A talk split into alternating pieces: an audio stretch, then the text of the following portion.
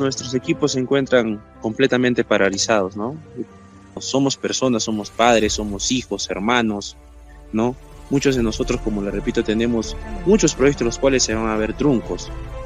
Somos más de 8.000 trabajadores que nos vamos a ver perjudicados.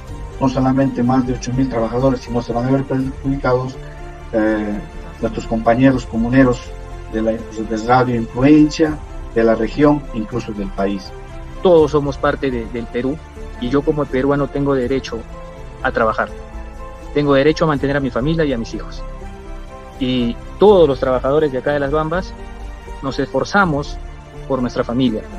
Y esforzarse en esta empresa que beneficia a todo el Perú es hacer algo por nuestra patria.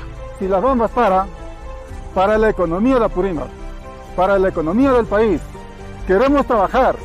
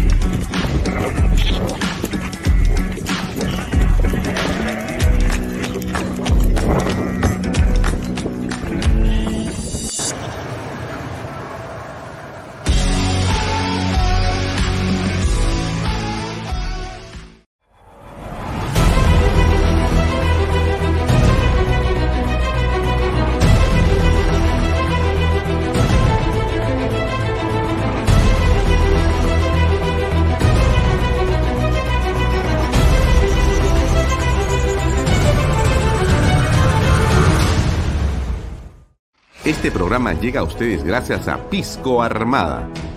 Un pisco de uva quebranta de 44% de volumen y 5 años de guarda. Un verdadero deleite para el paladar más exigente.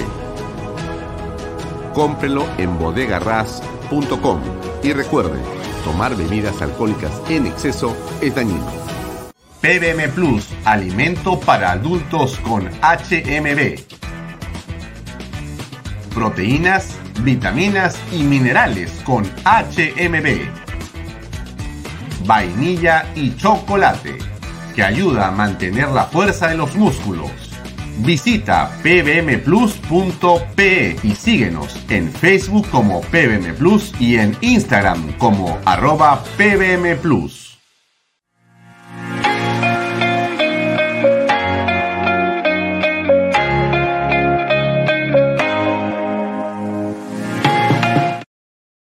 Bienvenido a la familia Sarcleti. Contamos con más de 20 años construyendo momentos especiales en más de 21 establecimientos ubicados en Lima y provincias. Tenemos la variedad de carta más grande para compartir en familia, con amigos o simplemente tomarte un tiempo para ti. ¿Estás listo para vivir la experiencia Sarcleti? ¿Qué tal amigos? ¿Cómo están? Muy buenas tardes.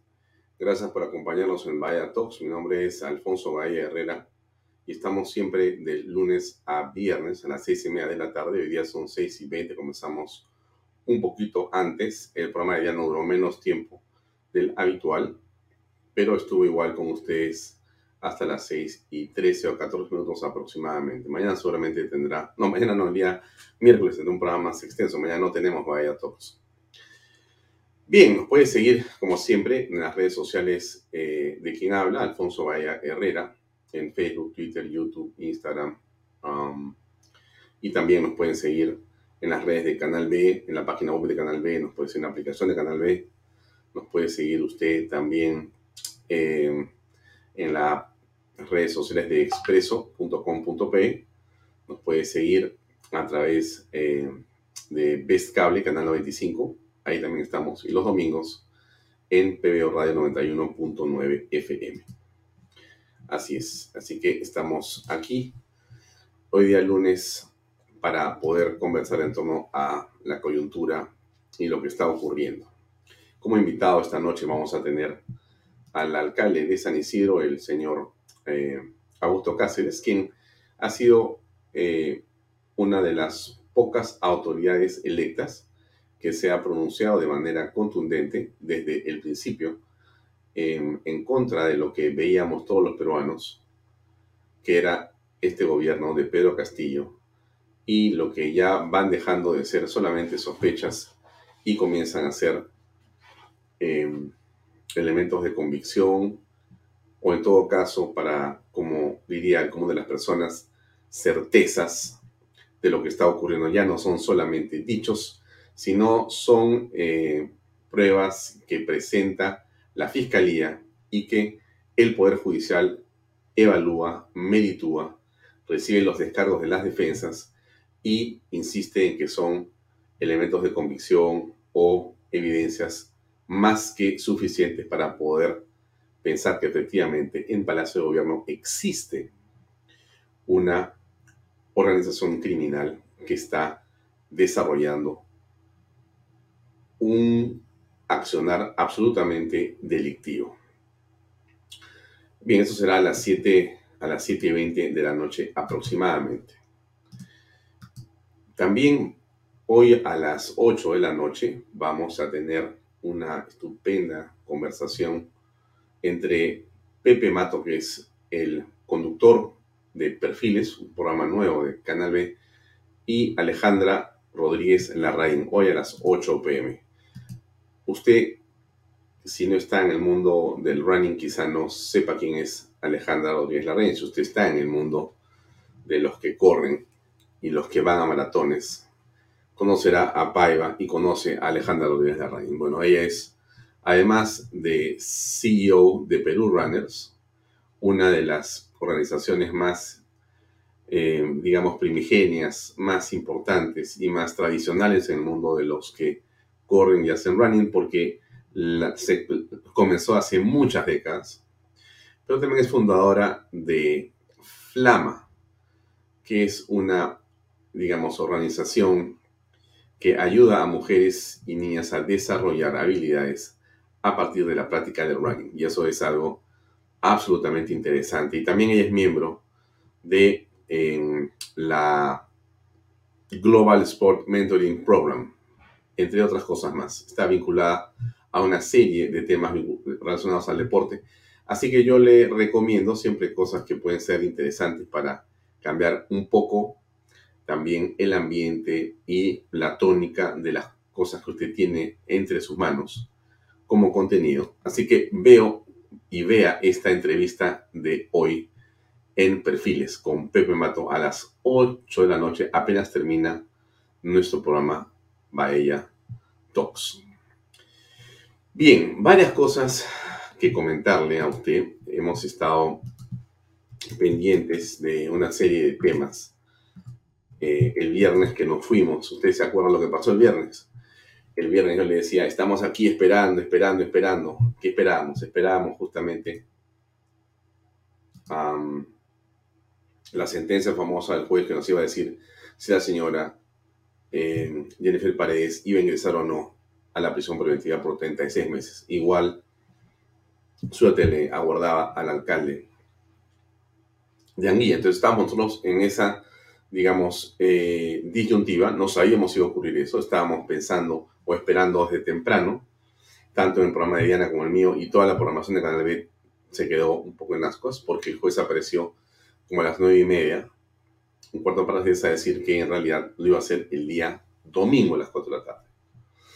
El día domingo a las 4 de la tarde, como usted recuerda, tampoco hubo sentencia. En realidad, la misma se produjo o se dictó mucho rato después. Pero finalmente, el juez dictó 30 meses de prisión preventiva para Jennifer Párez y para el alcalde de Anguía.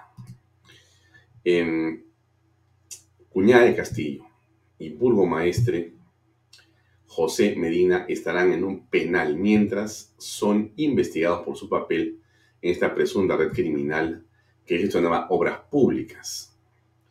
Eh, el magistrado ha considerado que en el caso de Paredes hay un peligro de fuga y obstaculización y que por otro lado Medina, el alcalde de Anguilla, habría planeado eliminar evidencias de los supuestos delitos cometidos.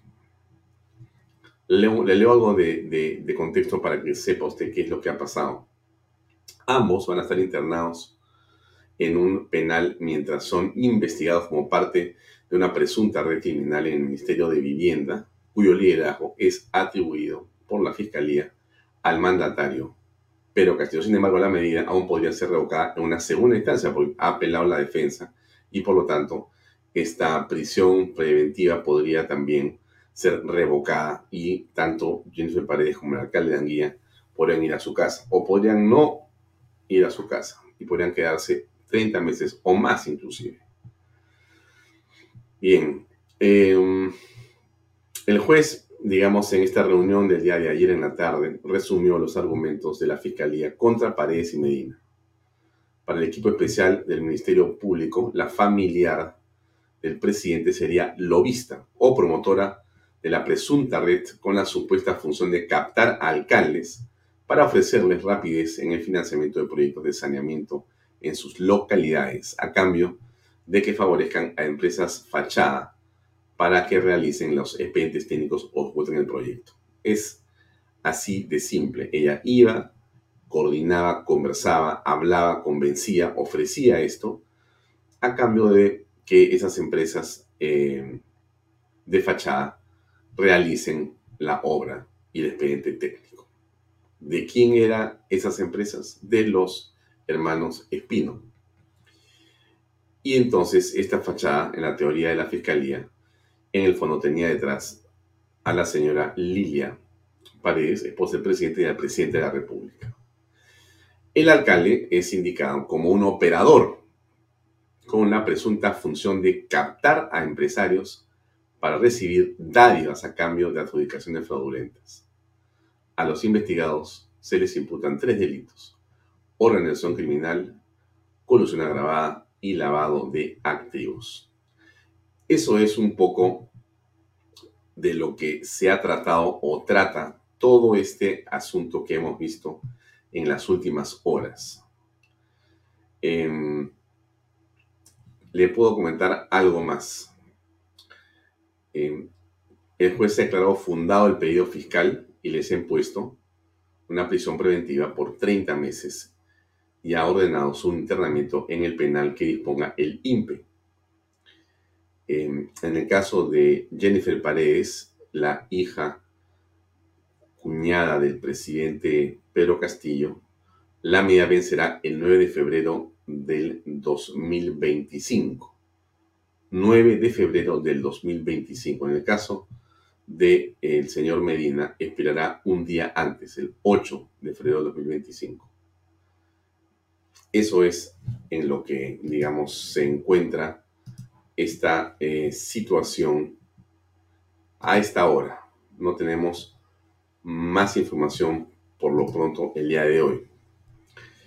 Y bien, pero para que usted tenga un contexto completo, no se olvide ni deje de recordar aquello que nos parece central, que es cómo arranca este tema, cómo se inicia este tema, solamente le recuerdo que el presidente de la República está inmersa en seis investigaciones fiscales, cinco por hechos delictivos o supuestamente delictivos que se han eh, descubierto y se investigan correspondientes a su gobierno desde el 28 de julio de 2021 y uno en relación a eh, el plagio de tesis del presidente y de la primera dama, que eso es eh, por un hecho cometido antes de ser presidente de la República, pero sigue siendo igual un hecho eh, delictivo. Entonces, eh, la primera investigación tiene que ver con la irregularidad en el proceso de ascensos de las Fuerzas Armadas y Policía Nacional. Ahí, está, ahí está el presunto delito de tráfico de influencias en el proceso de ascensos, ¿correcto?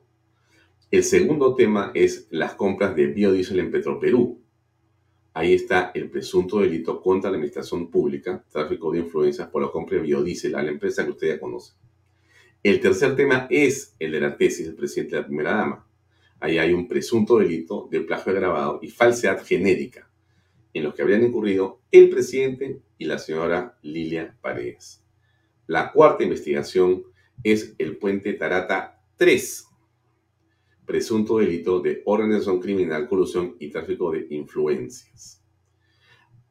El quinto, la quinta investigación es por la destitución del exministro Mariano González, presunto delito de encubrimiento personal contra la Administración de Justicia, porque se dice ahí que el presidente obstaculizaba la eh, búsqueda de sus sobrinos y el ministro Juan Silva.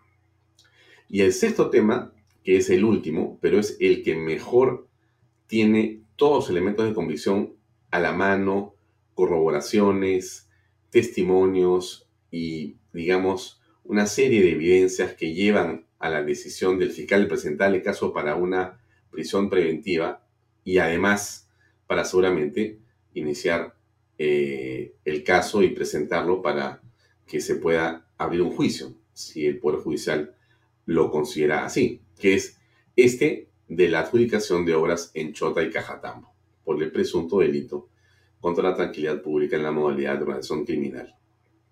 Bueno, ahí está todas las investigaciones que usted más o menos ha venido escuchando, ha venido viendo, pero que de la última, de esta sexta, es en realidad lo que más se ha avanzado. Mire, esta era inicialmente la presunta red criminal, la primigenia, ¿no? Al presidente lo tenía ahí adelante, como cabecilla, estaban Gainer o Heiner Alvarado, actual ministro del Transportes y Comunicaciones y ex ministro de Vivienda, uno de los hombres inamovibles del gabinete. Estaba, bueno, justamente José Nenil Medina Guerrero, alcalde del distrito de eh, Anguía, en Chota, y estaba la señora Lidia Paredes como coordinadora. Ahí nomás estaban, pegaditos estaban. Y estaba ya aquí Hugo Espino, claramente, y eh, Angie Stephanie Espino Lucana, los dos hermanos que han puesto las empresas como fachada para que la familia del presidente se beneficie. Y estaban también los hermanos de la señora Lilia Paredes Navarro,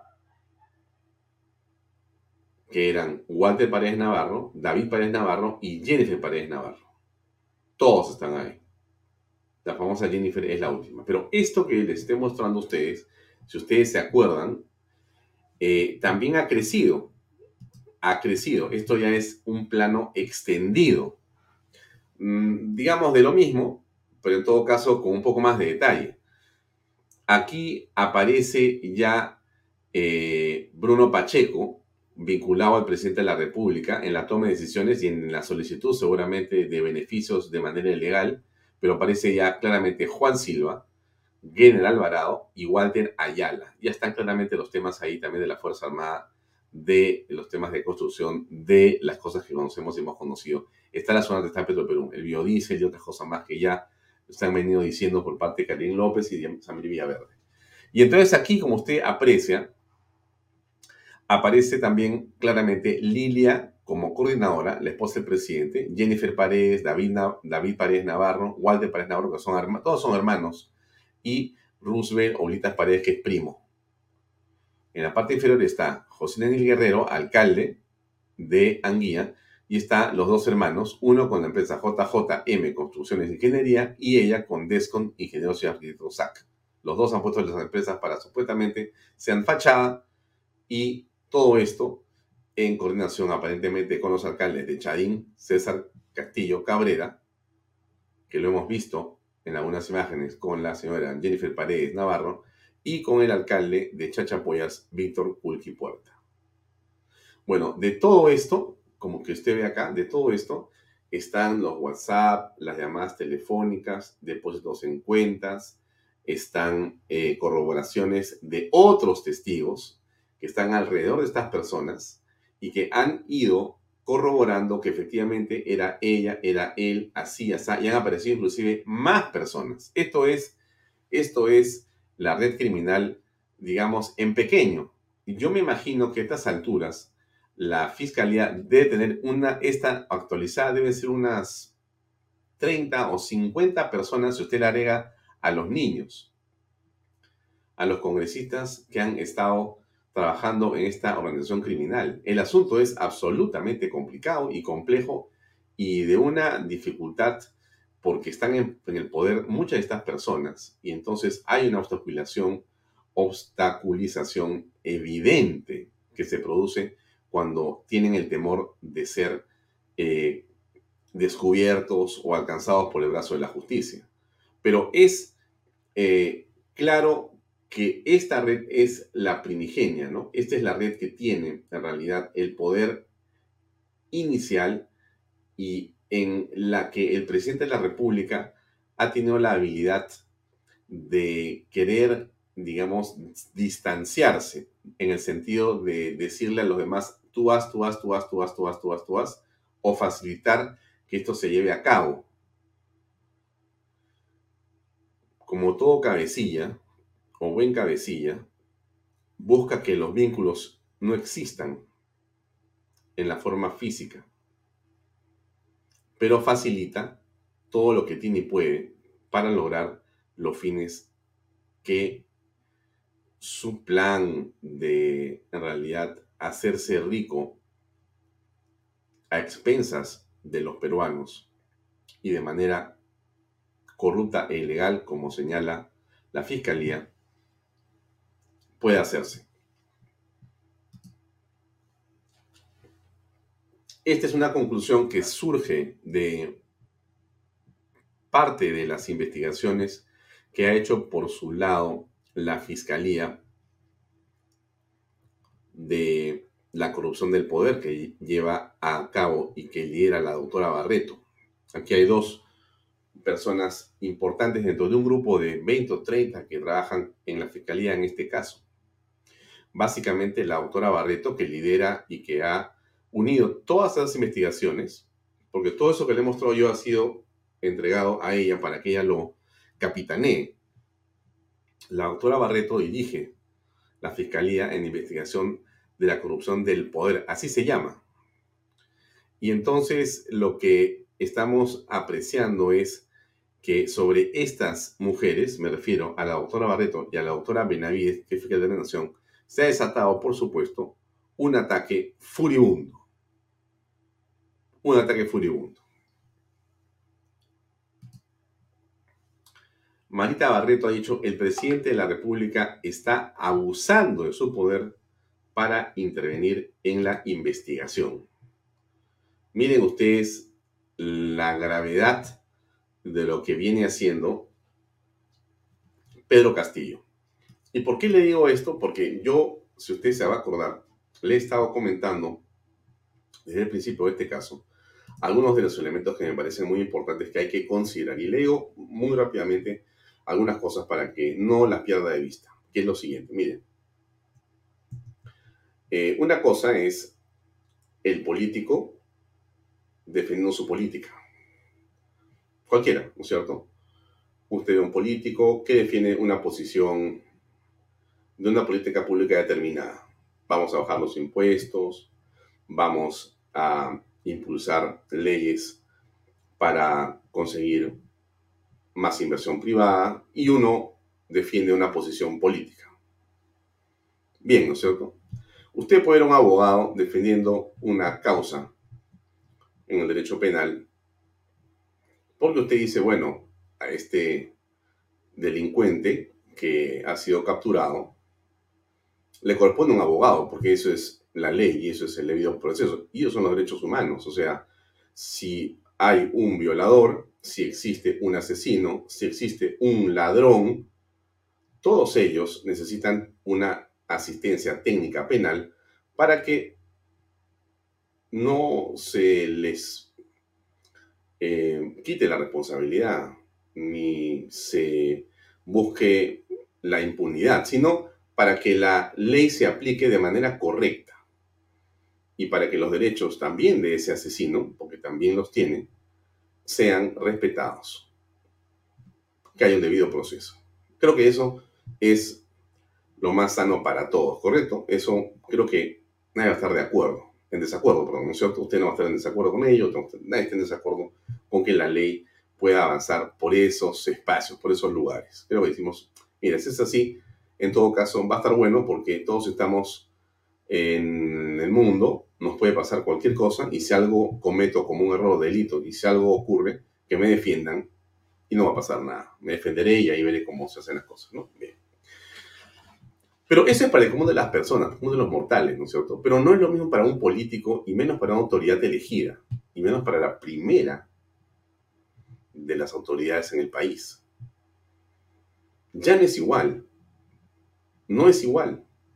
Y permítame que les diga esto y que insiste en este tema, porque a mí se me parece de una profunda gravedad que el presidente de la República, en su desconocimiento, sus asesores, en su deseo de encumbrarse con el presidente, en su deseo de ser cada uno más genuflexo que el otro, varios ministros de Estado, en el ánimo de poder lustrar las botas de la mejor manera posible al presidente y mirarlo a los ojos para decir que son inocentes y tontería y media, o los abogados, perdiendo el sentido de la asesoría política para creer que asesoran, o sea, perdón, perdiendo el sentido de la asesoría penal pensando que son asesores políticos, han terminado por embarrar a este digamos, eh, sujeto de derecho que es Pedro Castillo. O sea que cuando usted ahora escucha al señor Aníbal Torres, ya el hombre ha perdido pues totalmente el control y lo van haciendo todos los ministros de Estado que se suben a ese coche. Porque ya la defensa ya no es una política pública, ahora la defensa es el ataque. ¿no? El ataque contra los medios, el ataque contra las empresas, el ataque contra la sociedad, el ataque contra los que perdieron, contra el ataque es contra todos, contra la fiscalía, contra el Poder Judicial, ya contra todos, porque en este momento, en la teoría que los ayayeros quieren sostener, todos están en contra de Pedro Castillo. O sea, nos hemos puesto de acuerdo fiscales, periodistas, em, oposición, congresistas, en un desconocimiento absoluto, ¿ah? porque si hay gremios que están divididos, es el periodismo es la fiscalía, es el Poder Judicial, son los empresarios, son los congresistas. E, es un país dividido, cada uno, en realidad, ¿cómo es la cosa? Va por su lado. Pero en eso, según este, el señor eh, Aníbal Torres y todos los que están fungiendo de defensores del presidente, en eso, digamos, todos se han puesto de acuerdo. Castillo ha logrado un milagro. Que la torre de Babel, que es el Perú, se convierta al unísono en una sola voz. Fuera Castillo, fuera. Es un mérito que tiene Castillo. Porque ante, digamos, las barbaridades que comete como gobernante, la gente no está dispuesta a aguantar y está hasta acá. Pero entonces tienes a políticos que defienden a un hombre que tiene a estas alturas ya, que es distinto de haberlo defendido en el mes de julio del año pasado, o agosto, septiembre, cuando comenzaron los problemas de diversos tipos, que no frente al cual no había necesariamente corrupción, sino habían pésimos manejos que iban a traer problemas y se estaba cantando claramente qué pasaba, porque lo, acuérdese usted que lo de Zarratea es desde entrada. La grabación de Zarratea es de septiembre, pero el problema de Zarratea es desde el 28 de julio, perdóname, antes del 28 de julio, como usted se acordará, porque antes del 28 de julio él ya despachaba en Zarratea, o sea, él tenía un despacho paralelo, no su casa, no su casa. No nos, miren, cuando entra, si no me equivoco, no me acuerdo qué gobierno es, ¿ya? Porque no me acuerdo, no, no me voy a, aventurar a decir qué gobierno. Hay un gobierno, el de Ollantumala, ya me acordé, que me desmienta alguien ahí, pero no, no, porque es la verdad. ¿Qué cosa hace Ollanta Humala y Nadine Heredia que no tenían nada? No tenían dónde despachar mientras se hacía la transición no querían hacerlo en el partido político, sino donde podían recibir pues a embajadores, porque había que hacer una transición, ¿correcto?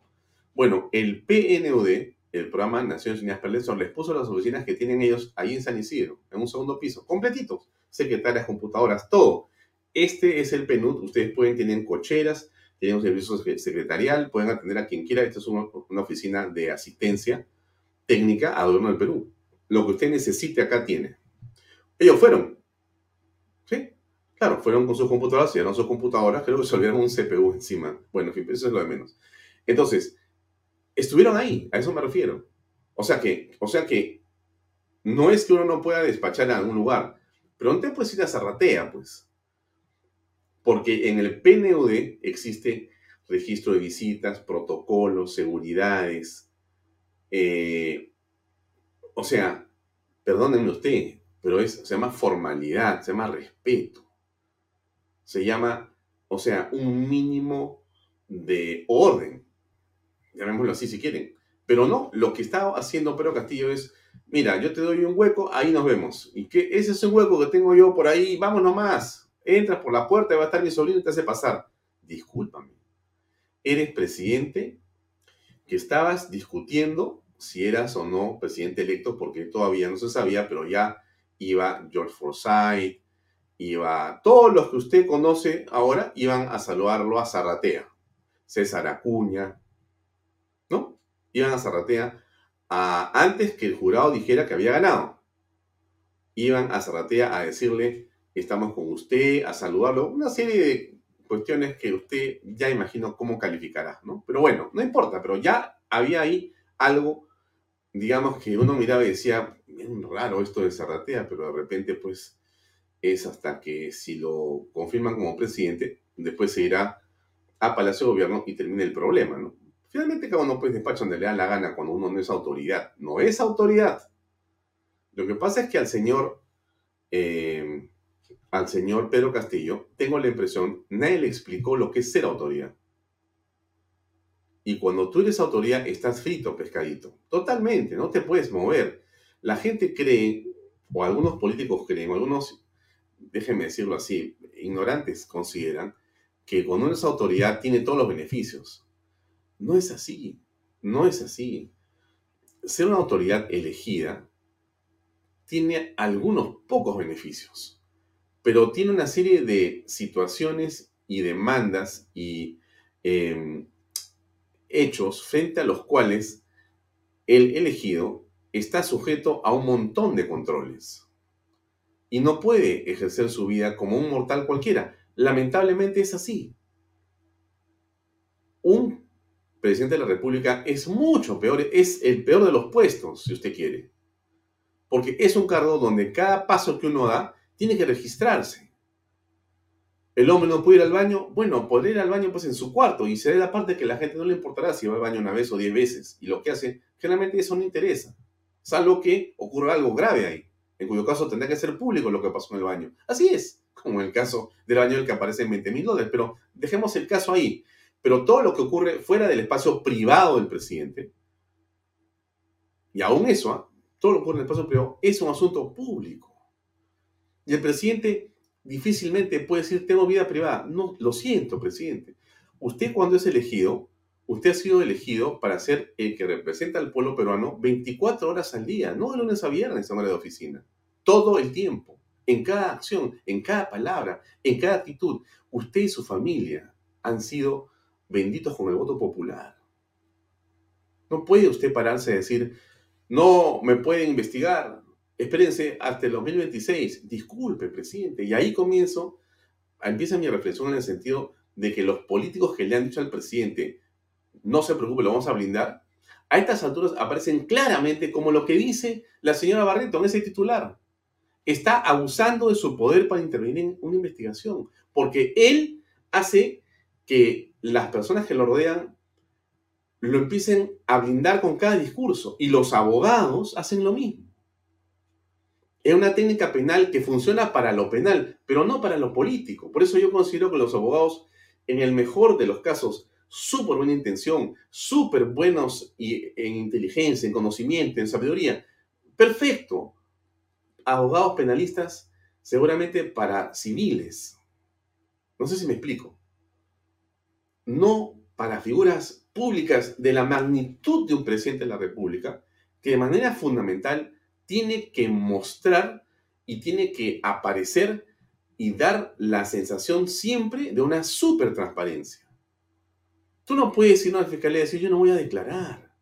Tú no puedes decir, las cámaras no las voy a entregar porque esos son este, secretos de Estado. Tú no puedes hacer una cosa así. Eso es una barbaridad absoluta. Solamente, déjeme decirlo así con toda claridad y con todo respeto, solamente un ignorante en política puede plantear seriamente a un jefe de Estado una cosa así.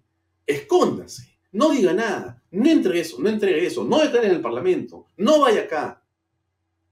Ataque a la fiscalía, ataque a la prensa, saque al policía, destituya a, los, destituya a los jefes de la policía. Solamente un torpe político, salvo que esas personas, no lo creo yo, pero salvo que esas personas estén coludidas en el delito. Salvo que sea así, cosa que me, me parecería imposible. Déjame pensar seguramente como un tonto inocente. Pero a mí me parece que estamos entrando en una situación en la cual a estas alturas, mire, ¿por qué? Porque lo ocurrió el día em, domingo es la comprobación, si quiere usted preliminar, la comprobación de que la investigación de la, de la Fiscalía está en la dirección correcta. Y todos los elementos de convicción han sido analizados, corroborados, merituados y finalmente evaluados para decir 30 meses para que además no vaya a obstaculizar la investigación. Para adentro. Se queda detenida. Y usted también, alcalde, los dos. Entonces, no es la prensa, la oposición, no es, esta es una prisión mediática. Por favor. Esto es una propuesta que hace la Fiscalía y es una evaluación que hace el Poder Judicial. En la mitad de eso está metido el gobierno tratando de obstaculizar de todas las formas posibles. A pesar de ello, han logrado avanzar. Y eso es muy importante que lo tengamos presente. Aquí no hay abuso de derecho. Aquí no hay una eh, animadversión contra la señorita Jennifer Paredes. Lo que está haciendo la justicia, y eso es clarísimo, porque para eso está la justicia, es mirar esto. Esto mira la justicia, este cuadro. ¿Y qué dice la justicia? Tenemos que llegar al cabecilla. Tenemos que llegar al cabecilla. Y todo hace indicar que aquí hay un solo hombre que ha permitido todo esto. Porque la voluntad de él pudo haber detenido todo esto, porque él pudo haber denunciado no hay una denuncia del presidente con respecto a corrupción. ¿Dónde están sus denuncias? ¿Qué legajo ha construido su equipo penal para decir que hay gente que se está corrompiendo en el poder? Nada. Cero. Lo único que existe del presidente es sacar el cuerpo. Echar la culpa a otras personas dividir a los peruanos. Es todo lo que ha hecho el presidente en este tiempo. Todo el tiempo ha hecho lo mismo. Desde que esto comenzó, ahí está la fecha que yo le he puesto, ¿cuándo comienzan las investigaciones? El 11 del 11. El tema, el 11 del 11 comienzan. Del 21. 11 de noviembre.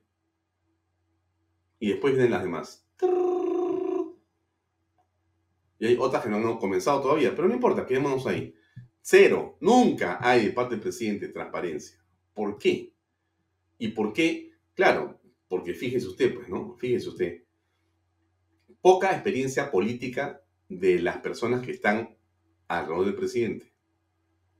Tiene, él tiene que reconocer absolutamente que se ha equivocado, presidente. Usted se ha equivocado en nombrar a ese equipo de abogados y a ese equipo de políticos para que lo defiendan. ¿Por qué? Porque lo único que ha hecho es embarrarse y usted ha seguido embarrándose. Y los abogados ahora creen que el mejor, la mejor defensa es el ataque. Ya nos van a meter presos a los periodistas. Ya van a meter preso a la fiscal. Ya quieren meter preso y instituir acolchado. Quieren hacer, o sea, quieren que el mundo sea al revés. Me imagino que están, de repente van a entrar por la cárcel con unos comandos de ronderos para sacar a Jennifer Paredes y al alcalde y se lo van a llevar. Son capaces. O sea, es un mundo de gente que ha hecho un pésimo trabajo. Lo digo como una opinión, ¿no? O sea, este es yo que yo opino así, por si acaso, a los abogados de los políticos. Yo opino de esta manera. Yo creo que la asesoría ha sido pésima hacia el jefe de Estado porque el jefe de Estado tiene por encima que todo ser y parecer transparente. Parecer transparente. Serlo y parecerlo. Sobre todo parecerlo. La percepción, amigos, no la realidad. La percepción es lo que vale. Y la percepción de Pedro Castillo en este momento, después de haber revisado todo lo que ha dicho la fiscal con respecto de Jennifer y del papel que él ha tenido y su esposa en esto, es tremendo. Entonces, ahora, eh, la fiscal de la nación ha hecho los ataques vienen porque estamos investigando a una organización criminal. O sea, Barreto, Barreto dice, Barreto dice, eh, el presidente de la República está abusando de su poder. Está abusando de su poder. Y la fiscal de la nación dice, los ataques vienen porque estamos investigando a una organización criminal. Usted ha visto el tamaño de ataques que hay contra la señora Benavides, ¿no es cierto? Lo hemos escuchado acá. Le han inventado barbaridades contra ella, contra su familia, y lo siguen haciendo. Ya han salido todos los que tienen que salir a decir que eso que dicen con respecto de los procesos de cuellos blancos, entonces es una mentira, que no es así, que la tesis tampoco tiene una irregularidad, pero como sea, van sobre lo mismo, regresan sobre lo mismo y siguen y siguen y siguen y siguen a ver si logran que algunos medios o algunas personas todavía les crean. Lo siguen haciendo. Todo el tiempo lo siguen haciendo. Todo el tiempo lo siguen haciendo.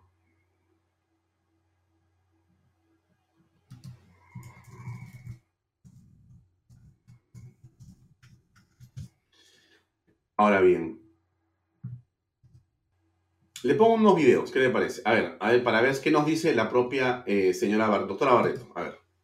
Eh, obstruccionistas que venimos enfrentando desde la creación del equipo especial y por eso hablo que no estamos en igualdad de armas. Mientras nosotros enfrentamos con lo poco que tenemos la investigación, con los bemoles que implica todos estos actos de obstrucción que hemos venido y son de conocimiento público, el poder eh, y quienes son investigados pues ostentan un poder económico y pueden manejar, como lo, está, lo están haciendo hoy, el caso de, la difamación en la cual fue cruzada en todas las redes y eh, se descubrió finalmente que habían altos funcionarios del presidente de la República que estaban tras ello. Nosotros estamos elaborando un pedido a, a través de la señora fiscal de la Nación para que se eh, lleve a cabo un Consejo de Estado. Necesitamos respetar, hacer respetar que el Ministerio Público en ejercicio de su autonomía y en el ejercicio de sus funciones contempladas en el artículo 159 de la Constitución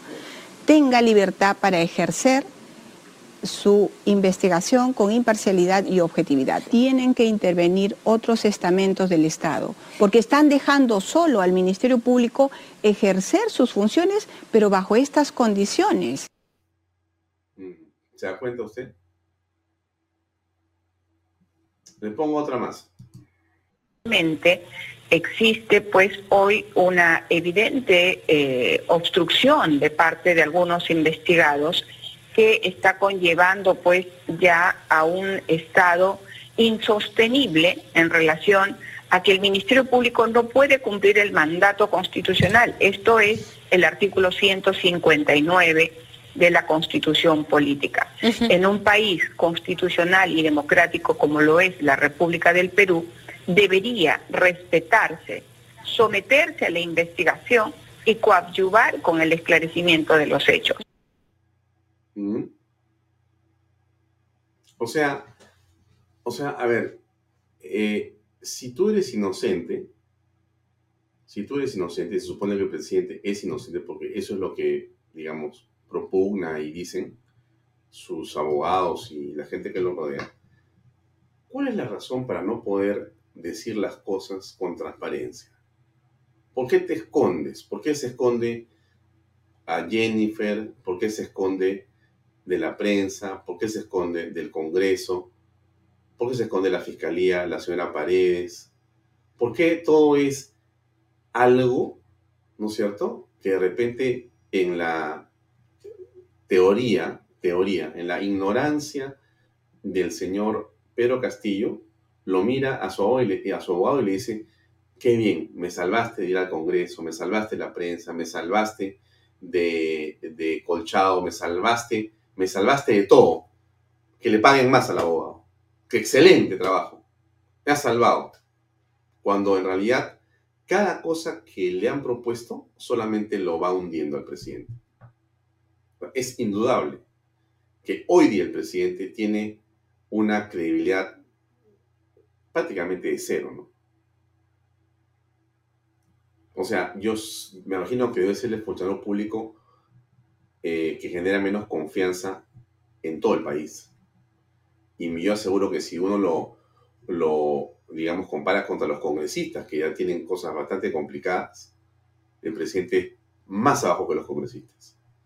Su nivel de desconfianza es gigantesco porque es un hombre que en la eh, retórica y la narrativa que ha desarrollado por consejo de quienes lo han acompañado en esta, digamos, torpeza de, forma de defenderse, eh, lo han sepultado en la credibilidad, en la, incredulidad. Cada vez la narrativa es a que usted se victimiza, se victimiza, se victimiza, usted le echa la culpa a los demás, a los demás, a los demás, y usted se hace la víctima. La justicia, ¿qué dice? El señor Castillo no nos deja actuar. ¿Cuál es el temor? si Jennifer Paredes está afuera, si estuviera afuera en este momento, ¿usted cree que las cosas se hubieran podido conocer y la investigación hubiera podido continuar? Imposible. Imposible. Entonces lo que Barreto pide es que los demás poderes del Estado ayuden a que la Fiscalía haga, los, haga su parte. Yo dudo un poco del Congreso, ¿ah? en verdad. Tengo dudas hay, ya lo hemos dicho hasta el cansancio también, hay congresistas extraordinarios, así se lo digo, extraordinarios. Yo votaría por ellos 100 veces para estar en el Congreso, pero son pues un puñado. Las dos manos de repente son muchos. Pero lo que importa a estas alturas es que por lo menos usted, señora, y, y que ve este programa, se lo digo otra vez, porque la responsabilidad es suya. Así es. Usted me va a decir ahora otra vez, Alfonso, a ella comienza a decirme y a molestarme con que mi responsabilidad soy yo, ya, ya me tiene cansada con esa cantaleta y la voy a seguir cansando, señor y señor. Disculpe usted. Porque todo esto que está pasando también es culpa suya. Y le voy a contar por qué, para que usted no vaya a decir que en realidad yo estoy utilizando un argumento manido o un cliché. No, no, no. Se lo voy a mostrar con evidencias por qué es su responsabilidad. Bueno, yo también estoy ahí por si acaso. O sea, no vaya, no, no vaya a pensar que yo me estoy saliendo. No, en todo caso, mejor lo, dejamos así. Es nuestra responsabilidad. ¿Correcto? Me subo y me meto yo también en ese grupo con usted. Pero quiero explicar por qué es nuestra responsabilidad. Usted, me imagino que ha escuchado lo que pasó en Tacna, ¿no es cierto? Que lo han gritado, que le han dicho esto, que le han dicho lo otro a Pedro Castillo le pongo un poquito de contexto para que vea este video, ¿no? Esto lo ha pasado creo Canalena ayer en la mañana. Se lo pongo para que vea este hoy en la mañana, que es un resumen de lo que ha pasado. Tengo 200 videos de Tacna, pero no lo va a pasar pues 200, porque si no, pues nos pasamos acá toda la noche. Pero sí le puedo poner algunos resúmenes chiquitos que tengo por ahí para que ustedes tengan una idea de lo que ha pasado y le voy a explicar dónde está su responsabilidad o dónde está la nuestra, mejor dicho. Disculpe que me equivoque cada rato, por ahí va. A ver.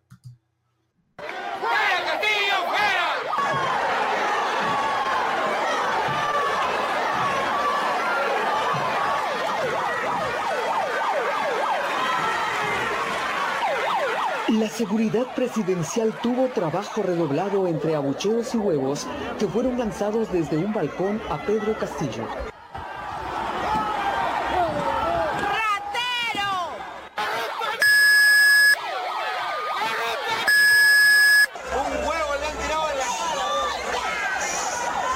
Los agentes que lo rodeaban tuvieron que cubrirlo con una sombrilla para limpiar su traje con un pañuelo le pidieron que cierre el Congreso, pero también Hubo gritos de rechazo y descontento que se oyeron a su paso por las calles tagneñas, en un acto que fue criticado por un grupo y ejecutado en reiteradas oportunidades por otro.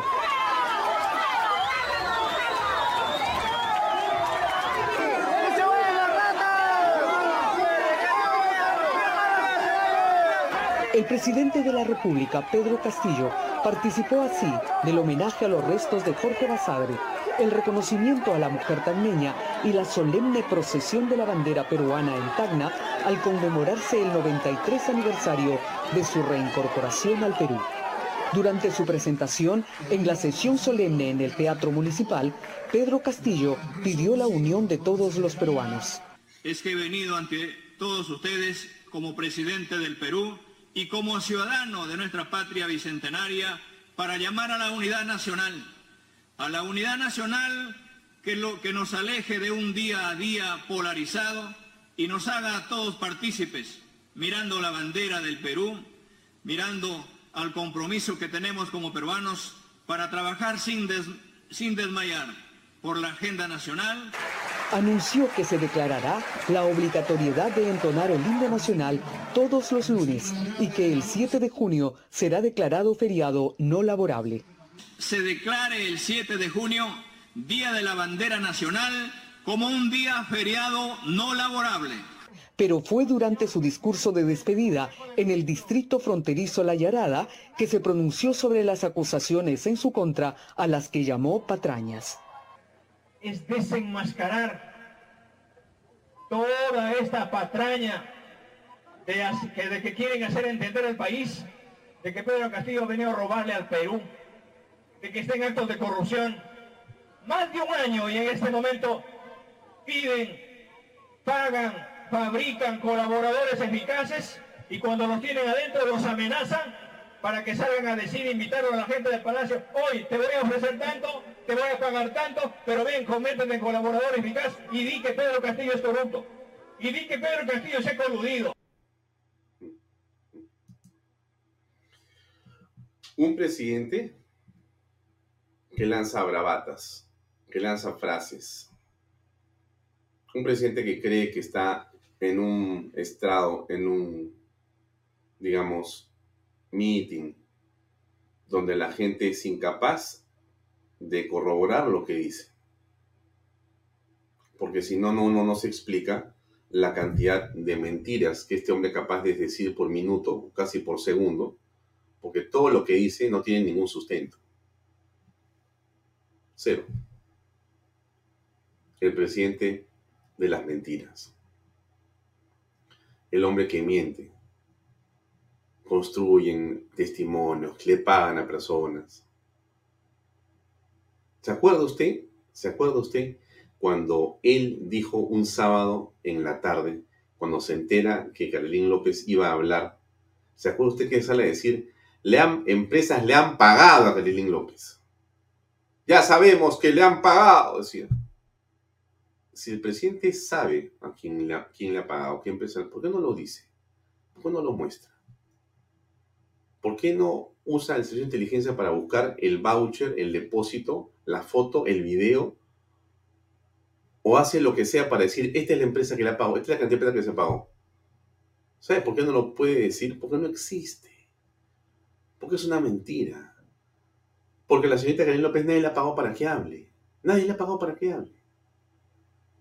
Y estos que tampoco les han pagado. Él dice eso porque es la mejor manera que tiene de construir una narrativa, construir un argumento, cualquiera que sea, para poder decirlo y ponerlo y que la gente, ah, ya, todos los fans del presidente, eso es el 25% que tiene el presidente, diga, ven, ven, ahí, está, se dan cuenta, les están pagando, dice. Eh, mira que el presidente dice, ves, le están pagando, mire, escuchen el, el, discurso en Tacna, le está pagando a la gente para que diga lo que está diciendo.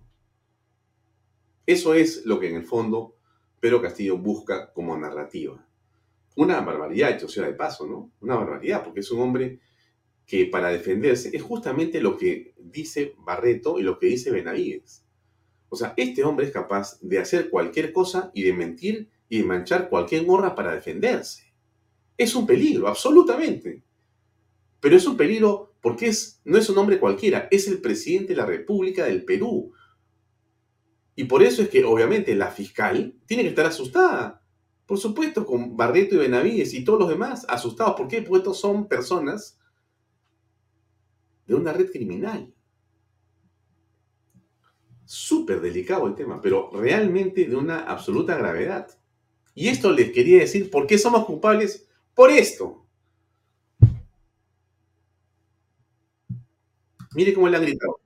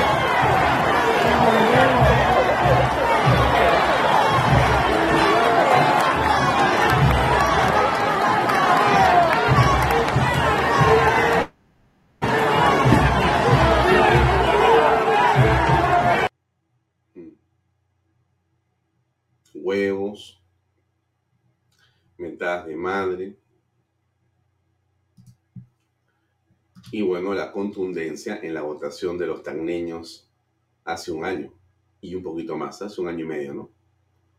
72.5% votó por Pedro Castillo. Ahora lo reciben a huevazos. Le mentan la madre. Fuera Castillo, fuera. Pero ¿quién puso a Castillo desde Tacna en la presidencia del Perú? Los tagneños. Los tagneños, los tagneños que ahora se quejan, que ahora están preocupados, que están hartos de lo que está pasando, como todos los peruanos. Esos tagneños son los que eligieron mayoritariamente, 72%.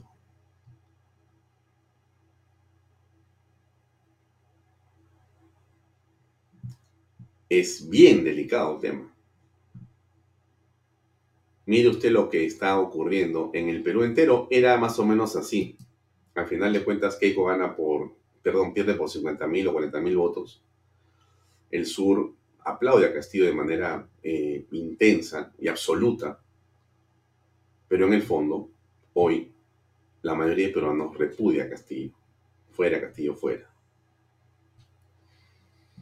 Mientras tanto, los operadores siguen haciendo su parte. Mejorar el sistema de justicia, pero por supuesto, ¿por qué se van a molestar los señores del Poder Judicial o del Ministerio Público cuando hacemos algunas críticas sobre la base de hechos concretos, sobre la base de realidades, sobre la base de verdades? No, no hay que molestarse por eso.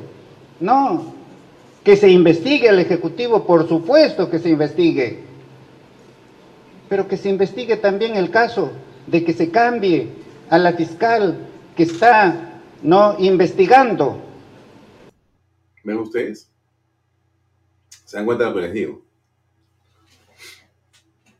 Según el señor Aníbal Torres, lo que tiene que hacer realmente el Estado peruano es investigar a la que investiga a los delincuentes.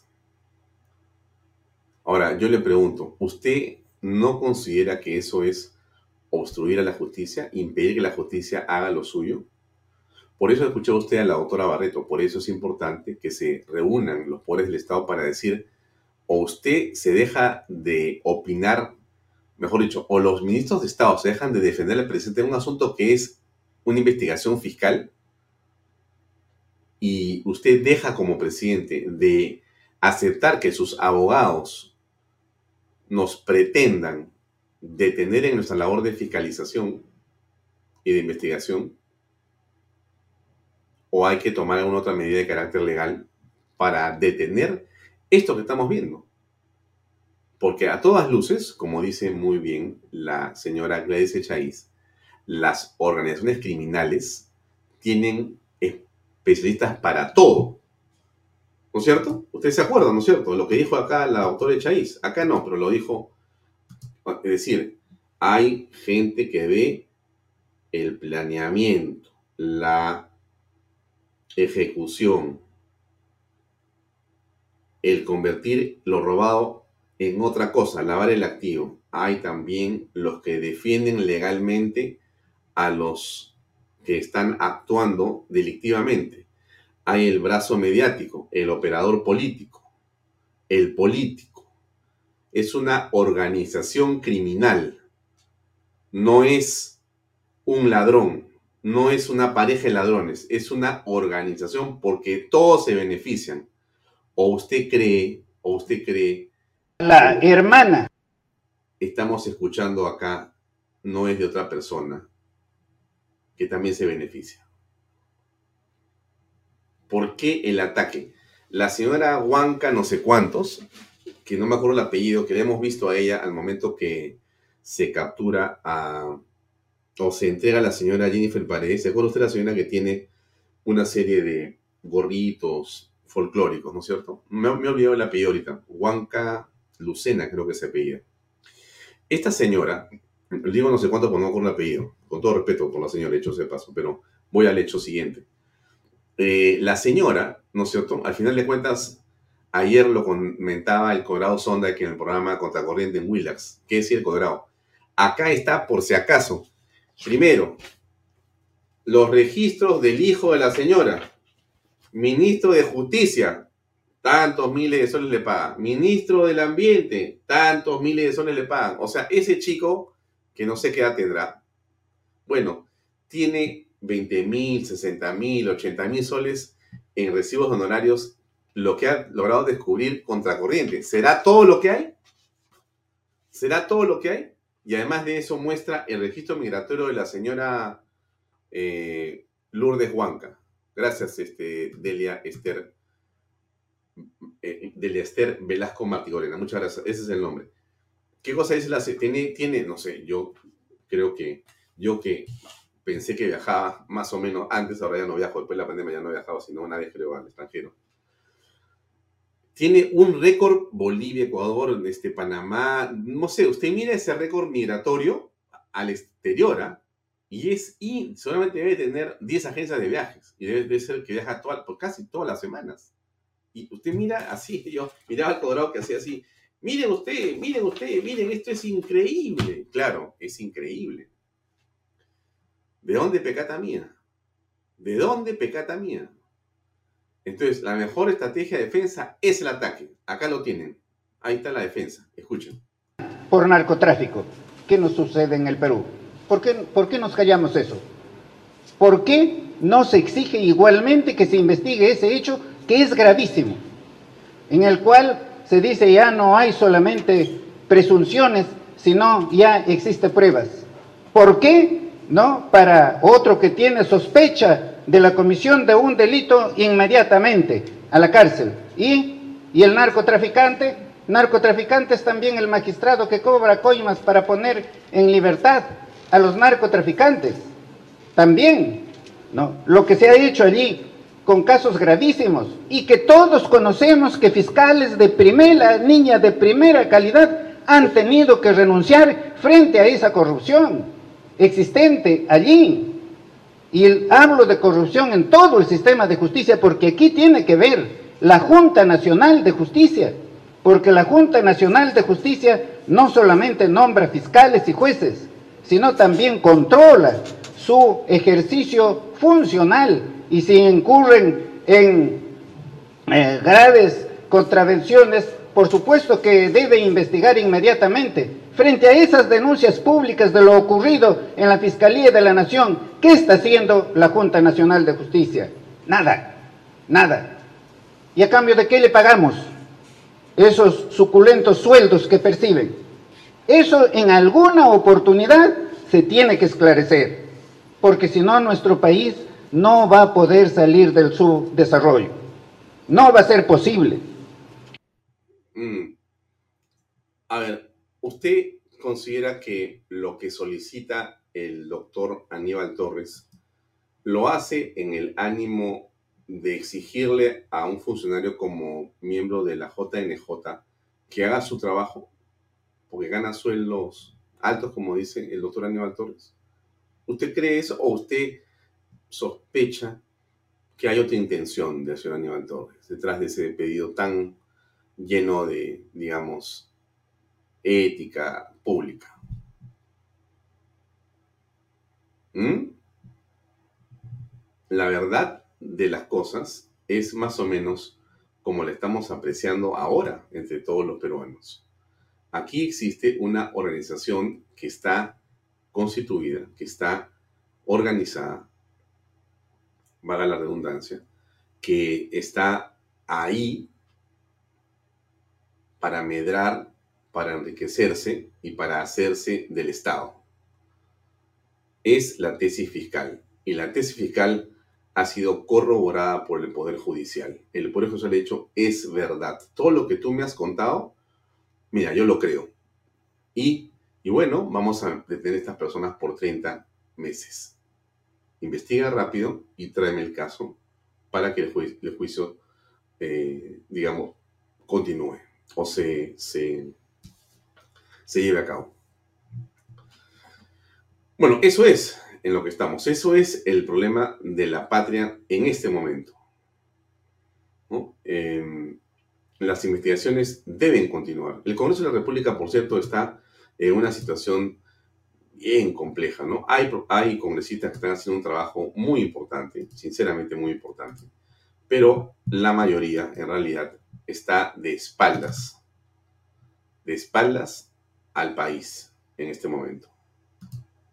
Y eso lo estamos viendo eh, todos los días, porque el trabajo que encontramos de los congresistas, salvo algunas excepciones realmente honrosas, es como para de cabeza o varias vueltas encima por la indignación que produce eh, el accionar de la mayoría. Un Congreso que, como usted sabe también, está maniatado, un Congreso que está desdibujado, un Congreso absolutamente complicado por las razones que hemos visto todos nosotros. Es decir, por el hecho de que existen, según lo que dicen eh, los informes que vienen de los colaboradores eficaces, existen niños, existen eh, topos y existen congresistas funcionales. Funcionales. Entonces, los 44 que brindan a Pedro Castillo, esos 44 que son los que yo creo que de alguna manera tienen asegurado su futuro si se quedan ahí, económico me, refiero, son como la guardia y el bastión más complejo que tiene y completo que tiene Castillo. Y esos 44 no permiten que hayan 87, pues. Si le sumas los niños y le sumas los que son topos, no hay manera. Entonces no tienes cómo completar los 87 votos indispensables para que esto pueda convertirse en una vacancia. Hay otros caminos, Puede ser. Pero quizá lo más importante a estas alturas sea también cuál es, digamos, el destino que debería de seguir Dina Boluarte. Porque no es simplemente el hecho de que esté Pedro Castillo y que vayamos a terminar en las manos de Boluarte y compañía. Porque como todos ustedes creen, y yo también, sería más o menos eh, más de lo mismo, o yo creo sinceramente que bastante peor. Le dejo aquí una notita chiquita para que no se olvide de las habilidades históricas de la primera dama.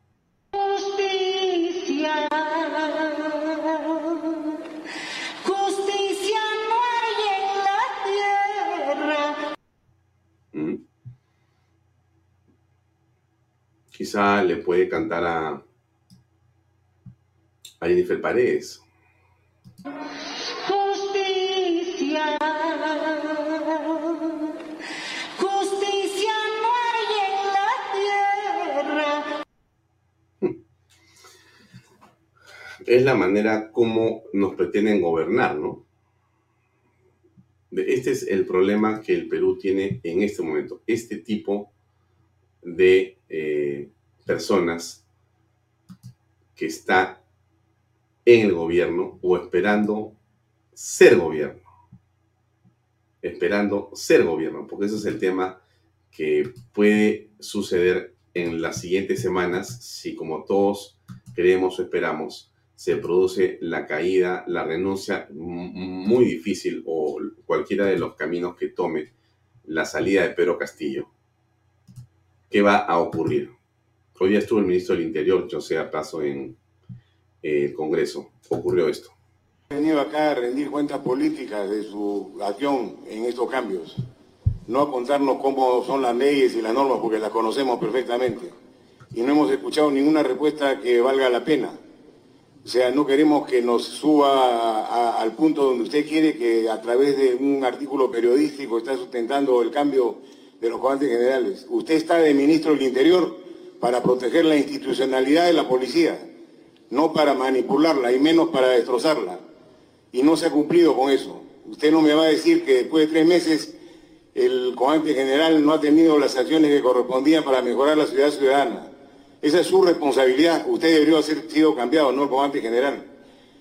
Además, en su discurso de despedida ha dado el resultado y el balance de sus, de sus acciones y ahí menciona que ha tenido resultados positivos en alguna de ellas. O sea, no nos venga a contar cuentos, ministro, vénganos a decir la verdad. ¿Qué sucedió realmente con estos cambios? Se está destrozando la jerarquía policiaca, no de ahora, ya de hace bastante tiempo. Y es por la responsabilidad de los ministros que ocupan esa cartera por no ponerse en su lugar y explicarle al presidente que es un ignorante en estos temas, qué es lo que debe hacerse para poder conducir una institución como corresponde. Y respetarla sobre todo, respetar las acciones que realiza, no camuflar las decisiones para que no parezcan ser lo que son. Tenemos que ser conscientes que estamos viviendo en una democracia en peligro, en peligro de extinción por los actos autoritarios que se están tomando. ¿Mm? Eso es lo que está ocurriendo hoy en el Congreso. Son las 9, las 7 y 27. Vamos a conversar con nuestro invitado, que hoy día tiene casualmente, porque esto es sinceramente casualmente, créame por favor, me ha llegado el último reporte de CPI Research, elecciones municipales regionales 2022, distrito de San Isidro, y le preguntan a los habitantes de San Isidro, los vecinos de San Isidro, en concreto, ¿usted aprueba o desaprueba la labor que viene realizando hasta el momento el alcalde de San Isidro, Augusto Cáceres? Bien interesante esta encuesta, yo no la había visto, pero vamos a ponerla a toda pantalla para que usted sí la vea. Ahí está. Mire. Espero que la pueda ver. Esta, mire. Entonces, ¿usted aprueba o desaprueba la gestión, la labor que viene realizando hasta el momento el alcalde de San Augusto Cáceres? Aprueba 63.5%. Desaprueba 21%. No precisa 15%. Hombres 60%. Mujeres 66%. Bueno, a mí me parece muy interesante conversar con Cáceres, porque Cáceres además ha tenido la valentía de enfrentarse a este régimen corrupto del que hemos venido hablando. Entonces, él está con nosotros aquí conectado y vamos a conversar con él unos segundos o unos minutos. Eh, Augusto Cáceres, buenas noches, ¿cómo estás? ¿Qué tal, Alfonso? ¿Cómo estás? Gusto de saludarte, un gran abrazo para ti y para toda la pues los televidentes de Canal B también un fuerte abrazo y un saludo. Mira, este, me quedé un poco sorprendido porque creo que eres el alcalde que tiene la mayor aceptación. Bueno, Alfonso, yo con mucha modestia y humildad quiero agradecer a mis vecinos de San Isidro porque este, han confiado, han, se, se sienten satisfechos del trabajo que venimos realizando en la municipalidad y para mí es un orgullo, por supuesto, y es sobre todo un honor poder responder a los vecinos de San Isidro y a mis eh, vecinos este, de la forma como ellos están valorándonos y agradeciéndoles, porque además yo estoy cumpliendo con mi, con mi función, yo me siento comprometido, creo que este, nos corresponde a nosotros, a los alcaldes y funcionarios eh, públicos electos, cumplir con nuestros vecinos y, y es, un, es un honor y un agradecimiento a mis vecinos el que ellos se sientan satisfechos y aprueben mi gestión en ese porcentaje. Mm. Ahora, eh, bueno, te hago la pregunta, obviamente, de ley.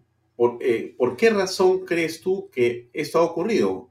Yo paso por San Isidro, como pasamos muchas personas durante el día por razones diversas, porque ahí hay eh, el centro financiero y, hay muchas cosas que uno hace en San Isidro durante el día. Em, por lo menos yo no soy vecino, entonces no te puedo decir, he sido vecino hace muchos años con mi padre, mi madre y mis hermanas, pero yo vivo en Monterrico, un distrito de Surco, donde las cosas son bastante más complicadas que en San Isidro. Pero en San Isidro, más bien, lo que yo he apreciado cuando llegas, es lo que aprecio yo, hay gente que vive ahí que sabe mucho más que yo de lo que pasa. Por lo menos sé que los huecos han casi desaparecido de las vías de entrada. Y una de las que me sorprende a mí, que no sé cómo lo has hecho, lo conversaba con alguien acá el otro día, era cómo has hecho con la avenida Aramburú.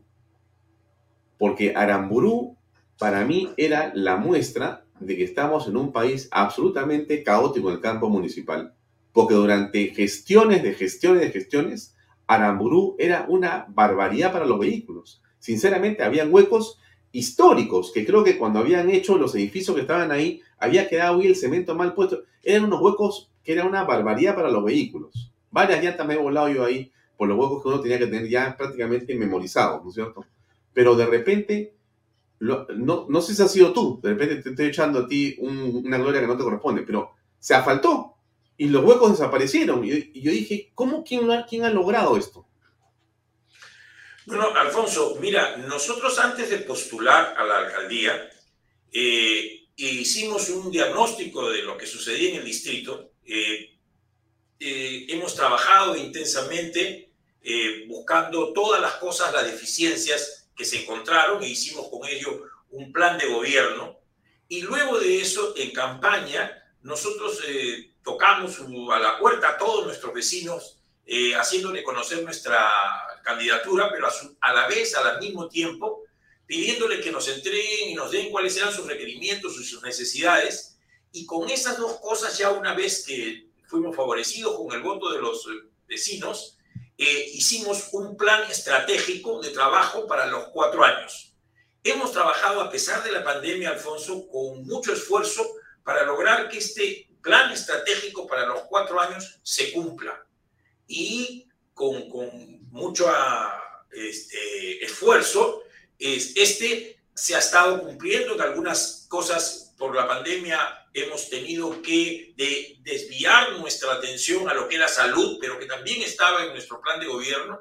Y bueno, una de las cosas que estaba ahí eh, con deficiencia era el, el, enorme déficit que teníamos, ah, valga la redundancia, de eh, asfaltado de las vías. Entonces, hemos asfaltado más o menos 82 kilómetros, para ponerlo en líneas eh, entendibles para todos los vecinos, 82 kilómetros eh, de, de, vías. Es como si fuéramos de aquí hasta León Dormido, creo que es. Hemos asfaltado en todo San Isidro y entre ellas pues ha estado algunas vías como Aramburú que nos dieron, este, nos dio el Lima las competencias, nosotros lo hemos hecho y hemos logrado así mejorar este, eh, que este, el distrito en la parte vial para poder hacer transitable para los vehículos y también para evitar accidentes, que es muy importante que las vías estén asfaltadas para evitar accidentes, entre otras cosas. Eh, hay una cosa que quizás debas explicar un poquito, Augusto, que yo no he logrado comprender plenamente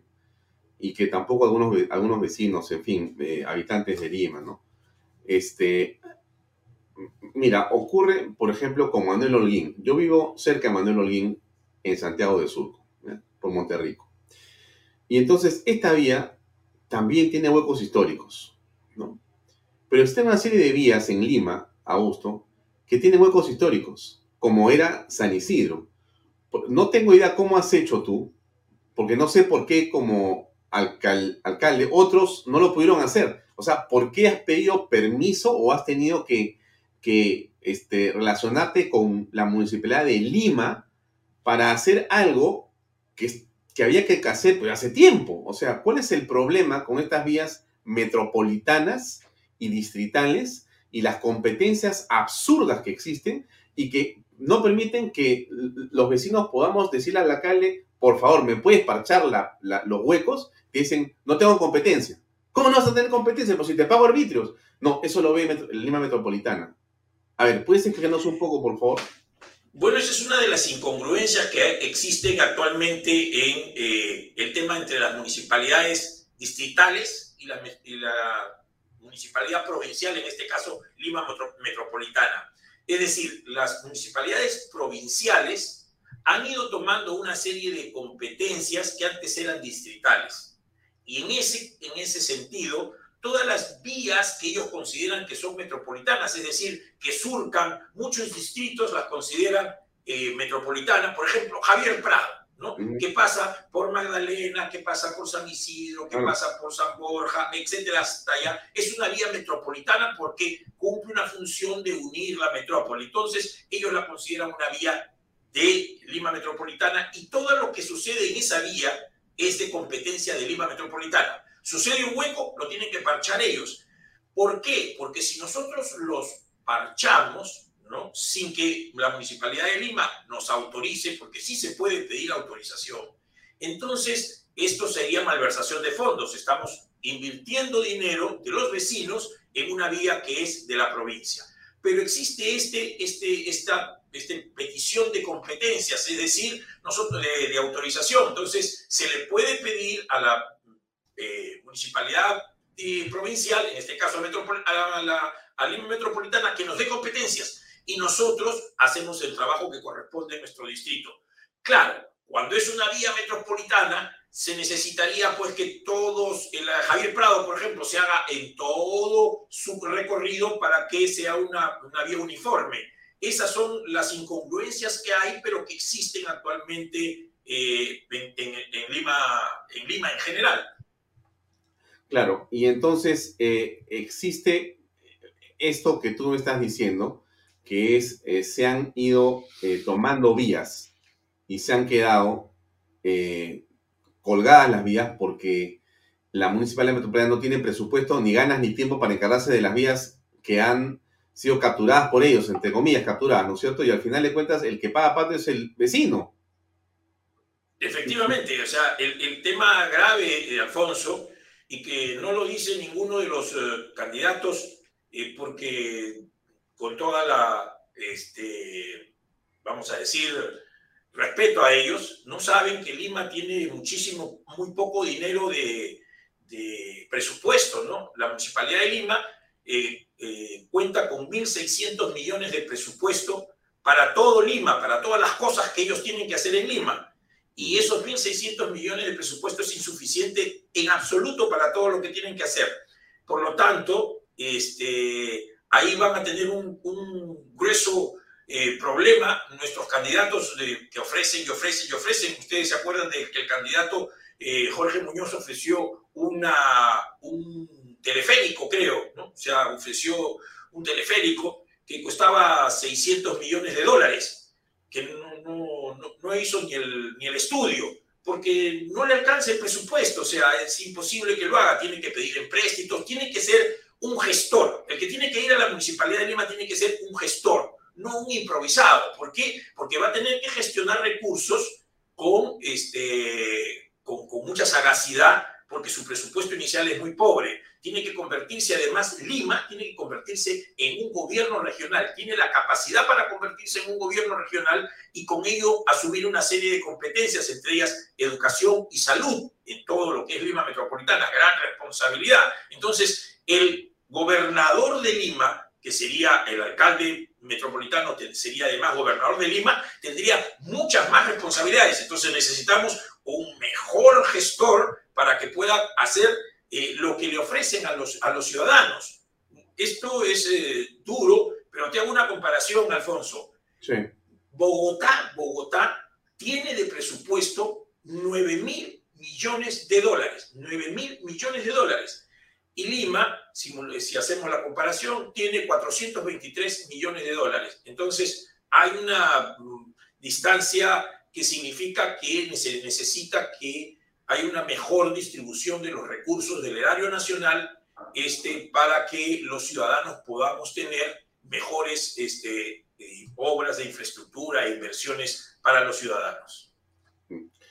Bueno, dejando el tema de lo que ha sido Lima para pasar al tema nacional, la pregunta que viene es obvia y tiene que ver con lo que ha pasado el fin de semana y la confirmación de que existiría, como dice la Fiscalía, una organización criminal desde el, digamos, centro del poder que es el presidente de la República, Pedro Castillo. Como hemos sabido, esta, eh, digamos, la organización criminal ha venido eh, creciendo, era más pequeña al principio, tiene delitos muy concretos que son seis eh, y ha traído que el día de ayer el juez ha dictado 30 meses de prisión preventiva contra la hija cuñada del presidente y el alcalde de Anguilla, el señor Nenil eh, Medina. José Nenil Medina. Bueno, ¿qué opinas al respecto? Mira, Alfonso, eh, lo que ha sucedido es muy grave, muy, muy grave, porque lo que yo he visto es que el, juez encargado de este, de este proceso ha sido eh, sumamente eh, prolijo y escrupuloso, se ha tomado muchísimo tiempo en este, eh, el estudio para dictar la prisión preventiva por la relevancia del caso, pero cuando nosotros vemos eso, nos damos cuenta que esta prolijidad ha sido especialmente porque siempre se prefiere que las personas vayan a los procesos en eh, en comparecencia. La, carcelería siempre tiene que ser la última instancia porque la presunción de inocencia es muy importante.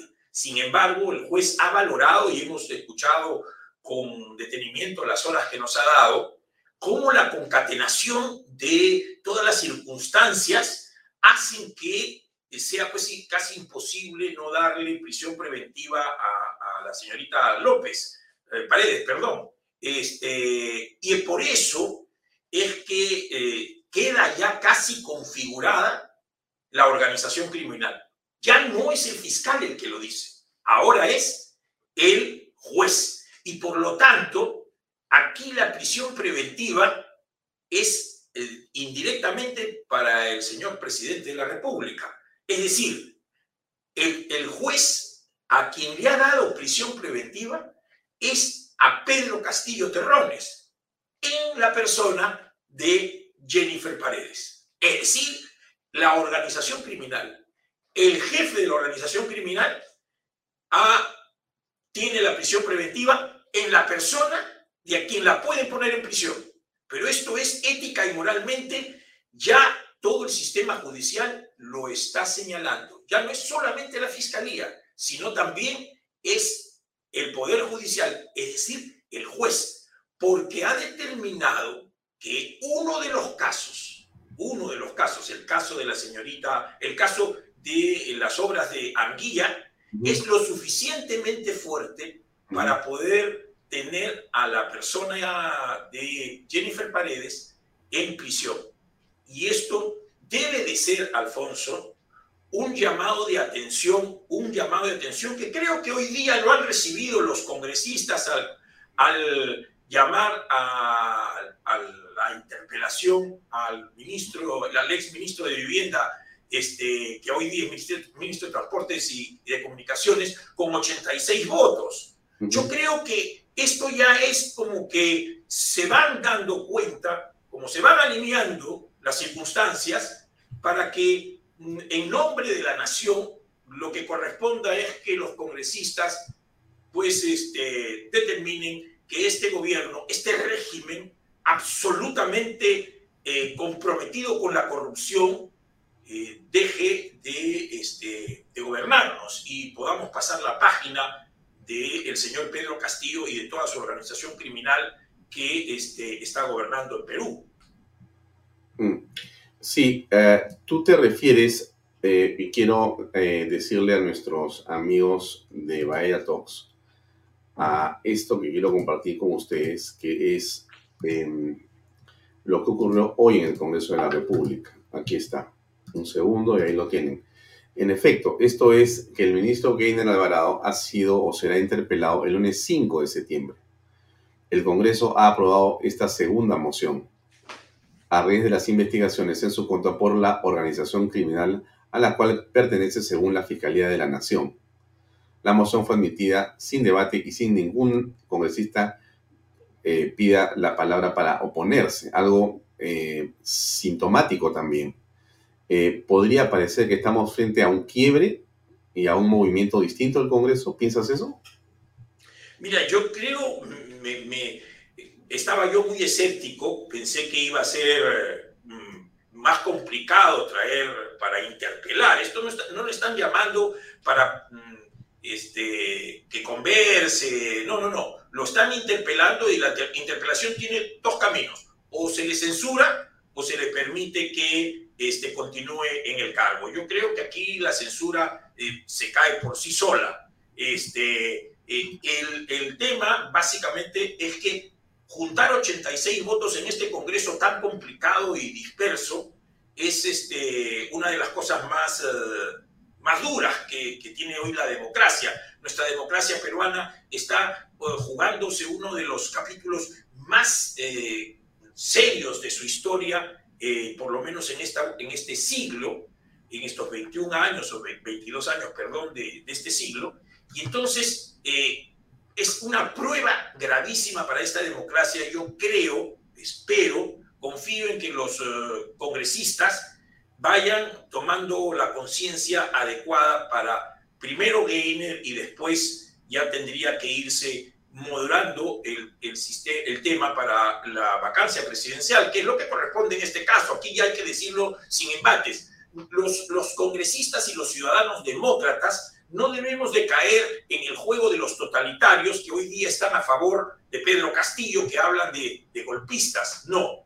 Y los golpistas son aquellos que pretenden que tengamos un gobierno corrupto, ¿no? Gobernándonos y con, y con un claro tinte totalitario, lo que ha pasado con la cúpula de la Policía Nacional, lo que está sucediendo con la cúpula de la Policía Nacional es absolutamente no un tinte totalitario, sino es una acción totalitaria. Buscar que la policía sirva los intereses del grupo personal del presidente de la República, porque lo que quieren es sacar al señor Colchado, al coronel Colchado, para que todos los policías, los 120 mil policías, sepan que cualquiera que va a estar en contra de Pedro Castillo y de su familia y su grupo de colaboradores de su grupo mafioso van a irse al retiro, van a salir despedidos.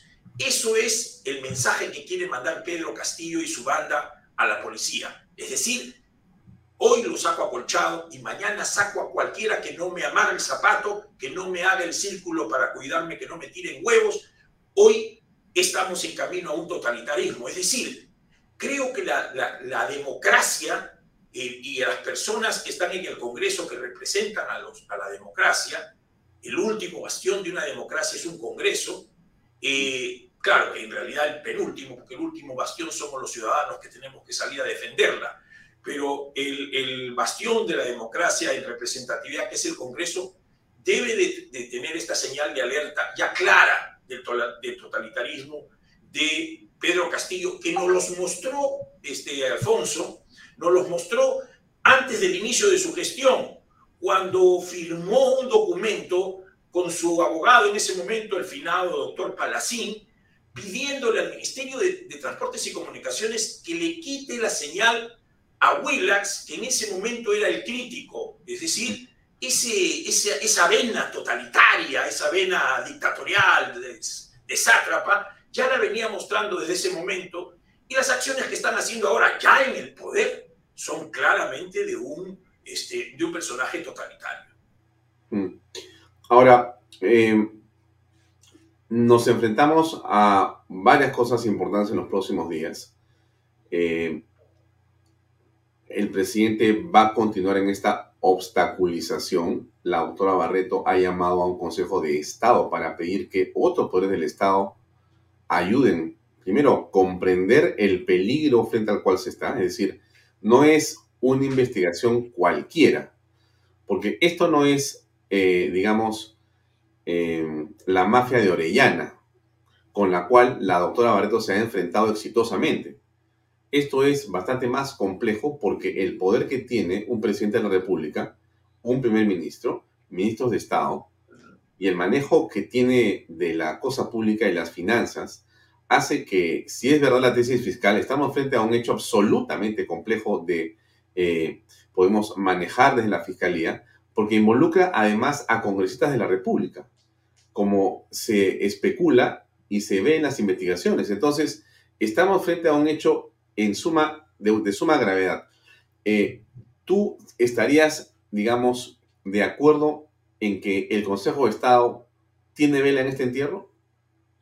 Mira, Alfonso, yo felicito a la, eh, fiscal Barreto porque está tomando eh, como suyo un pedido que hice yo como alcalde, emitimos un comunicado a la, opinión pública pidiendo que los poderes del Estado, es decir, el Poder Judicial, el Poder, eh, eh, la presidenta del Poder Judicial, la presidenta del Poder Legislativo, el defensor del pueblo, la defensora encargada en este caso, el Contralor General de la República, las iglesias y otros miembros importantes de, que representan a la nación se pronuncien para que Pedro Castillo renuncie o en todo caso para hacer que los congresistas entiendan que es la nación en su conjunto los que estamos pidiendo que este gobierno se acabe y, se pueda tomar una resolución para que vayamos a un cambio pacífico de, gobierno, un cambio ordenado de gobierno. Así que yo me sumo al pedido de, y reitero que es un pedido absolutamente válido. El Consejo de Estado en sí como institución eh, no existe, pero sí la reunión de los, de los, este, que dirigen las organizaciones del Estado deben de estar ahora unidos para representar a los ciudadanos que estamos absolutamente eh, a merced de este gobierno que tiene el poder del dinero y la fuerza, porque ahora tiene la policía en sus manos. Entonces estamos desprotegidos, estamos desprotegidos. Mañana vamos a una marcha y producen, y producen muertos y lo van a ocultar, porque el canal del Estado está en manos del gobierno. Hay otros canales que se han puesto de acólitos al gobierno. Y si eh, sigue avanzando el totalitarismo, pues los canales independientes como Canal B o como otros canales podrían, ojalá no, Alfonso, no lo estoy deseando, podrían ser cerrados por un, por un dictador, como ha sucedido eh, y sucede en las dictaduras. Entonces, esto no lo debemos permitir. O sea, este es un esfuerzo que nos tiene que unir a todos. Me pone contento lo que me dices, porque en el periodismo, enfrentarse a las dictaduras o al poder político y que te cierren o que te persigan es una medalla en el pecho de un periodista, siempre, siempre, siempre, siempre, siempre. Así como para un político puede ser que le metan un porrazo o un manguerazo como a Belaunde, ¿no es cierto? Para el periodismo también es así. O sea que el, periodismo, el periodista de verdad no le teme a las clausuras. Este, uno actúa no para que te cierren, ¿no? Actúas para decir las cosas como corresponde en libertad. Si en esa virtud te van a cerrar o te van a encarcelar, bienvenidos, ¿no? Esa es parte del, trabajo. Y Alfonso, y ya sucedió antes, que los peruanos no lo, recuerden, no lo recuerden, pero la dictadura militar que entró en octubre del 68, se pasó cinco o seis años eh, acosando a la, al, al, periodismo independiente hasta que tomó los medios de comunicación en el año 74 y entramos en una etapa de oscurantismo. Lo que yo no quiero y lo que no quiere nadie es que entremos en otra etapa de oscurantismo que nos haría mucho daño al Perú, al Perú como nación, a los peruanos. Por eso es que es importante buscar la fórmula para sacar a estos este, truanes y deshonestos que han asaltado el poder. Este, estamos ahora en manos de los marginales. Los marginales hoy en día, Alfonso, son los que nos gobiernan. Gente que en un gobierno normal, cualquier gobierno, no hubieran podido ser nunca, ni tener un cargo público, ni tener una responsabilidad. El señor Guido Bellido, por ejemplo, que es bachiller y que se pasó creo que 15 años para llegar a ser bachiller, jamás no tenía los pergaminos para ser, pero ni siquiera coordinador en una municipalidad. Y lo, tenemos, lo hemos tenido de, primer ministro. Y estoy hablando igual del señor Salas, del señor Chero y de tantos otros ministros que han pasado y que nos están haciendo mucho daño porque estamos en manos de gente absolutamente desalmada y que no tiene ninguna intención de dejar el poder porque saben que jamás lo volverán a tener porque no tienen capacidades y porque además muchos de ellos están cometiendo delito. Bien, Augusto, gracias por acompañarnos. Te felicito por ese eh, porcentaje tan alto, 60 y pico, 65% de gente que aprueba tu gestión. ¿A cuánto? Seis meses, ¿no? Cinco meses de que termine. Ya estamos a cuatro meses, eh, eh, nos queda el cuatrimestre de septiembre a diciembre y nada, Alfonso. Gracias a ti, gracias a mis vecinos de San Isidro, hemos trabajado muy duro, Alfonso. Yo prácticamente me he mudado a la municipalidad, digo, al, al trabajo y lo he hecho con mucho cariño, con mucho esfuerzo. Me he dedicado eh, con, con, con gran devoción a lo que me, para lo que me pusieron mis vecinos, y porque el poder solamente debe poder, es poder servir. El poder debe solamente utilizarse para servir. Y eso es lo que nosotros estamos haciendo y nos vamos a ir pues muy satisfechos, aunque nos falta todavía estos cuatro meses que tenemos que hacer muchas cosas y, y, muchas muchas obras para nuestros vecinos, pero lo vamos a hacer como lo venimos siguiendo, eh, haciendo ahora, con mucha modestia y mucha humildad, porque este, lo que queremos es el bienestar de nuestros ciudadanos de, de, San Isidro, vecinos y de los ciudadanos de todo Lima. Ese es nuestro objetivo y en eso trabajaremos hasta el último día, Alfonso. Gracias. Gracias, gracias, a ti. Buenas, muchas gracias y estamos en contacto. Buenas noches. Gracias, Alfonso. Un, un gran abrazo. Bien amigos, era el alcalde de San Isidro, con eso terminamos el programa de hoy. Hasta mañana a las... No, mañana no, mañana no hay programa. Nos vemos el día miércoles. Mañana es feriado y vamos a hacer lo que corresponde. Descansar un día. Gracias por acompañarnos. Nos vemos el día miércoles a las seis y media en punto con más aquí en Canal B y en Vallatos. Tengan ustedes muy buenas noches a continuación. No se olvide, viene Perfiles con Pepe Mato. Le recomiendo que vea ese programa. Gracias. Permiso. Este programa llega a ustedes gracias a Pisco Armada. Un pisco de uva quebranta de 44% de volumen y 5 años de guarda. Un verdadero deleite para el paladar más exigente. Cómprelo en bodegarras.com y recuerde, tomar bebidas alcohólicas en exceso es dañino. PBM Plus, alimento para adultos con HMB proteínas, vitaminas y minerales con HMB. Vainilla y chocolate, que ayuda a mantener la fuerza de los músculos.